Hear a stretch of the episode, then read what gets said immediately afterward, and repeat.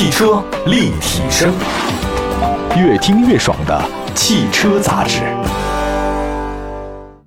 买好车，买便宜车，就上有车以后 APP。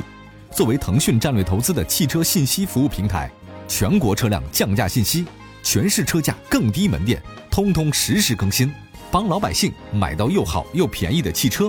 老百姓买车就上有车以后 APP。欢迎大家关注本期的汽车立体声啊！我们的节目呢，在全国各地呢都有播出。我们今天呢，在节目当中呢，跟大家关注的一个主题呢，就是二十多万值得推荐的几款硬派越野车。我觉得是不是只有直男才喜欢这个硬派越野车？因为我总觉得现在这个世道上面，就是开在路上的人，开硬派越野车的人都很少了。呃，开那种 cross 的风格，或者说城市 SUV 车型的越来越多。大家好像失去了那个血性啊，失去了那种对野外探索激情的这种状态。我们以前呢，可能关注的都是山脉啊，纯爷们儿。但现在大家关注的不是山脉，是人脉啊，做生意挣钱。那现在生活呢，大家水平提高了，那对于出行娱乐呢，也不满足旅游区，那希望探索一下未知和世界。我觉得这时候，如果有一辆硬派越野车的话呢，如果你不能够出去玩啊，你即便把车子你开不上五环，那至少是一种态度，就生活态度。我希望这样的生活状态。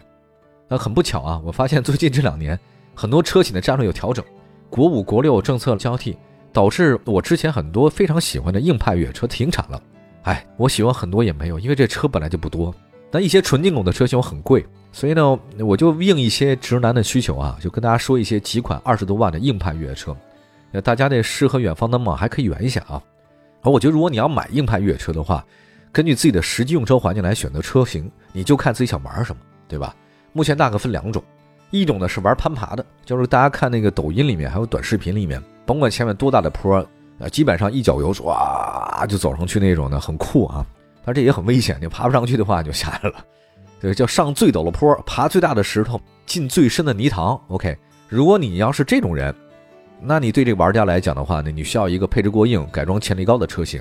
二十多万的价格里面，最适合的是两款。第一个呢，推荐的就是专业玩家的就喜欢的 BJ 四零，北京四零。北京四零的话呢，之前刚出的时候呢。有人说它好的，有人说它不好的，什么都有。那说它好的人呢，说它是国产牧马人，它那个进气格栅是五个孔的啊，这个上面写着北京汉字的 logo。在北京呢，这个也是家族式的设计风格，轮眉巨大。轮眉大的话呢，让轮胎有很大的空间嘛活动。而且大灯组呢，跟雾灯是方形的，再加上红色的拖车钩，你看起来的话呢，就很有格调啊，就是越野的格调。当然，就是说它不好的人的话呢，一个槽点是什么？就是做工太糙了。那细节上来看呢，我也知道这车确实我也开过啊，确实不太精细。但如果说泥塘里你还要绣花儿，我觉得这除了东方不败，好像没别人能做到。我觉得用粗犷来形容这种车型是很合适的，它本身就是狂野的范儿。你要那么细致啊，这个也不太行。所以喜欢北京四零这款车的人呢，就真的喜欢的人和不喜欢是两极分化。我们来说一下这新车吧，轴距二七四五，跟老款车相比的话呢。都没做改变，就长度还收了一点。那我喜欢这个北京四零，它长度收了，因为收的结果是什么？就是它的操控更好。越长的车，它转弯的时候它越不灵活，对吧？越短的车，它这个转弯的和操控的话就更好，尤其是爬坡的时候，进泥塘，一寸长一寸险，一寸短一寸强。那么再看一下啊，这个内饰方面，北京四零真的挺简单的，但是它也有中控，有液晶屏，也有流媒体后视镜，这个整个科技感的话呢是提高不少。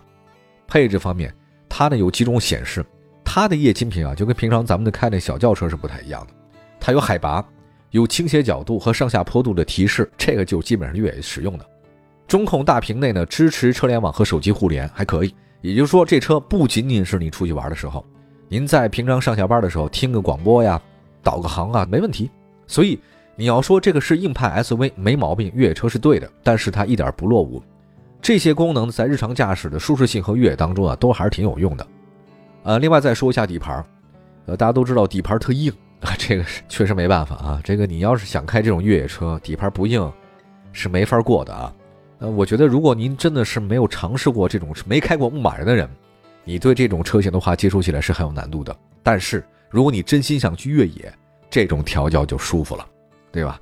此外呢，北京四零还可以买到短轴两门版。相比四门版的话，轴距更短，过一些狭窄的弯道的时候呢，更加灵活。还有一些呢，在比较大的交叉轴或者极端的这个陡坡上面，轴距短，车辆的本身呢，它不能形成交叉轴，它就不存在打滑，对吧？脱离的概率就低。所以越短的轴距，在户外是越好的，它那交叉轴就不会产生啊。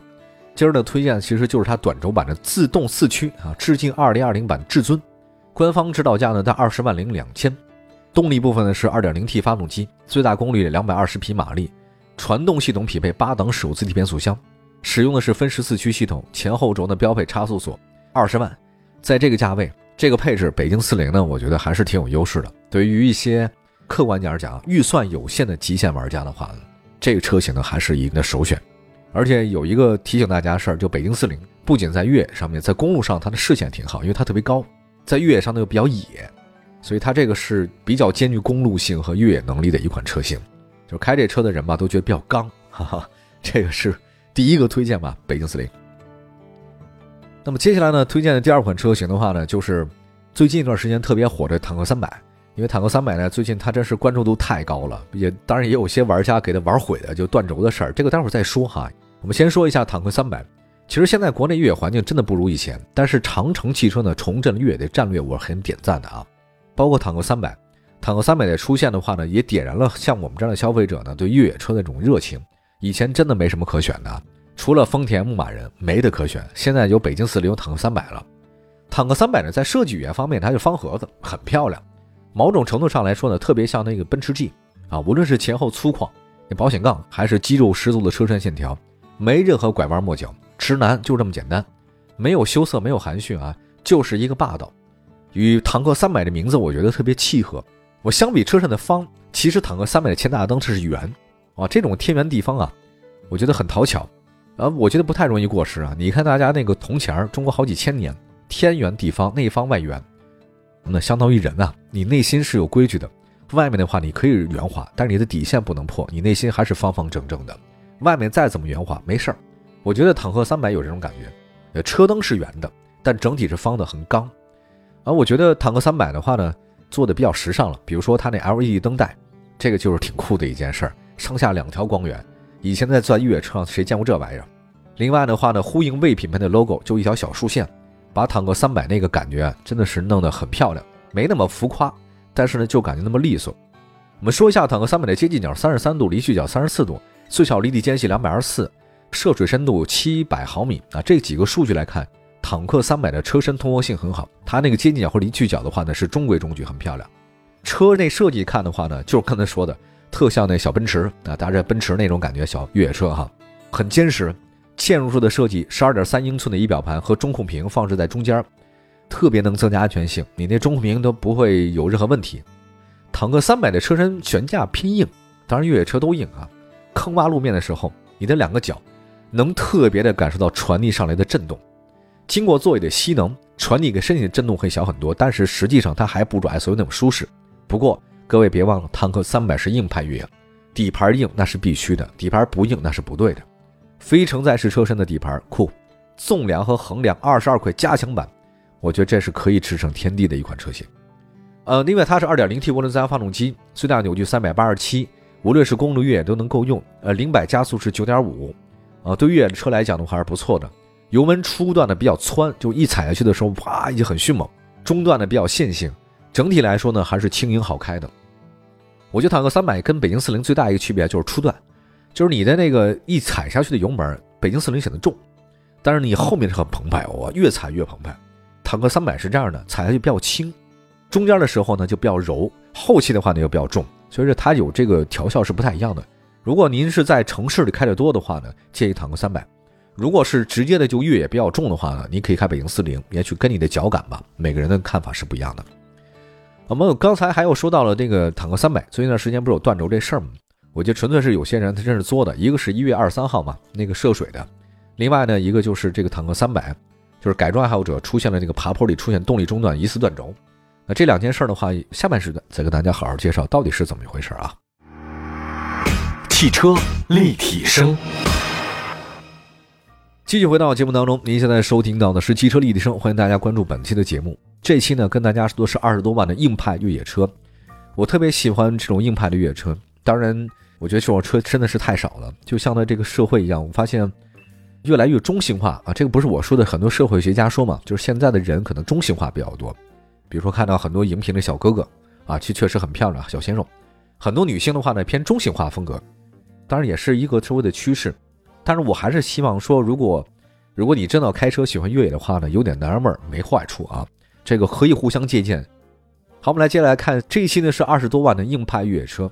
刚才提到了一个坦克三百，因为之前曾经发生过几件事儿啊，就是一月二十三号的时候，坦克三百呢有一次在涉水活动里面发生了那个动力中断，官方救援拉回电以后，发现其实是后台数据出现了，就是这个车经常地板油，而且是低速扭曲放大。而且是分动箱齿轮有损坏，包括这个车主呢原来呢曾经发过一个拔河视频，就两个车互相拔河，就是你谁的动力比较强，你左边拔右边拔。我觉得这纯属于闲的，纯属于闲的，特别无聊。你让两个马互相拔来拔去的话，你对马好吗？有本事自己拔呀！这帮人我觉得其实是挺 low 的一种表现。你要老这么地板油互相拔河的话，对车的伤害是极大的。特别容易让那个输出轴出现疲劳驾驶有暗伤，在水里面的话呢，你彻底趴窝是很正常的，所以真的不要用做这种毁车的状态，然后说你车不好，我觉得这是疯了。第二个呢，其实所谓的坦克三百断轴呢，后来发现是什么呢？那人改装了以后啊，把那车辆悬挂给高度给改了，把那底盘提升了，但是呢，这个提升之后的话呢，超过了传动半轴的极限的角度。原来的设计的允许的最大角度是二十二点五度，改装以后它改了二十七点五度，极限情况之下就是断轴了。我发现是这样的，就是很多人拿这说事儿，我觉得他们真不懂。就是网络上有些车主啊是键盘车手，他没开过。全世界，我跟大家讲，没有任何一家越野产品制造商能够拿出放任四海皆准的一套标准，来作为用户直接使用或者改装的指导意见，没有，真的是没有。有钱也不要任性。有钱也未必你能够任性，结果就是啪啪打脸。一百万级的越野车随时可能在这种极限使用中趴窝，所以不要做那些伤害车的事儿。然后你就说车不好，我觉得你真的这人品是有问题的。好，我们在刚才说到了其他几个车型，一个北京四零，一个坦克三百，就是不管大家使用什么样车型，在使用里面都要爱护它，然后呢好好的保养它，这样它才能发挥最大的功效给你。伤害机器的事儿不是一个正常人类干的事儿哈。下一个呢，再说另外几款车型吧，能陪你撒欢儿，也能陪你顾家的，这个可能没那么硬派，但是呢，顾家的程度更多。哈弗 H 九，呃，还有一个途达。那么先说哈弗 H 九，哈弗 H 九真的是二十多万这个价位能买到为数不多的中大型 SUV，车里也非常大。当然你还跟自己选择，可以买五座、七座都没问题。当然，如果更愿意的话呢，可以四驱豪华七座，价格呢也才二十四万九啊，还有这个后桥的差速器锁，这没问题的。哈弗 H 九的外观还是挺大的，车身的空间也是不错，进气格栅也运动感很强。在内饰上的话呢，很上道，强调了越野的部分，但是也没有放弃另外的车身的舒适豪华感。比如说大量木纹，这个菱形压花的座椅，新车的仪表盘，九寸的这种中控屏实现双屏控制，所以这方面呢都是做到位了。它调教比刚才我说那几个更硬的话呢偏柔一点，悬挂对于震动的过滤很好，你的那个车身空间柔软座椅特别强。坐这个车吧，有点像那老派日系越野车的感觉，真的特别像。哈弗 H 九的话，搭载 2.0T 涡轮增压发动机，零百加速9.3，然后这个价位的话呢，二十多万这么大一车，还能够小销的出去狂野一把，我觉得这个车其实还是挺好用的。另外还有一个车型啊，再跟大家介绍一下，就是刚才说到了一个途达，日产途达，二十多万买什么车呢？日产途达其实自动的四驱旗舰版二十四万八千三还是可以的，当然它车没有刚才 H 九那么大啊。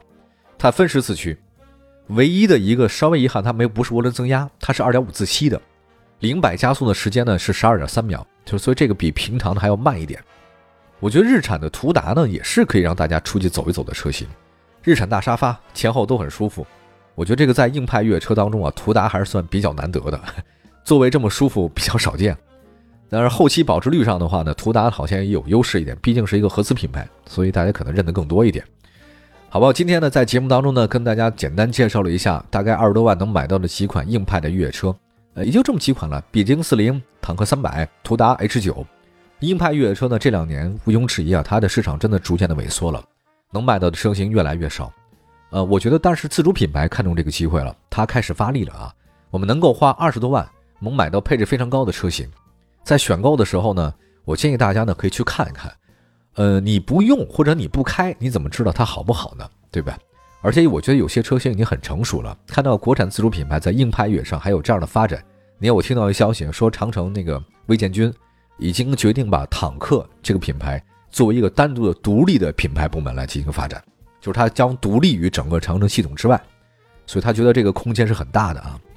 我觉得这还是挺酷一件事儿，期待未来有更多的坦克，什么三百、五百出现啊，那是我们所有直男的爱。好了，感谢大家关注本期的汽车立体声。我们的节目呢，全国两百多个城市落地播出，希望各位随时关注我们，转载点赞都是可以的。希望大家用自己喜欢的爱车生活。我们下次节目再见，拜拜。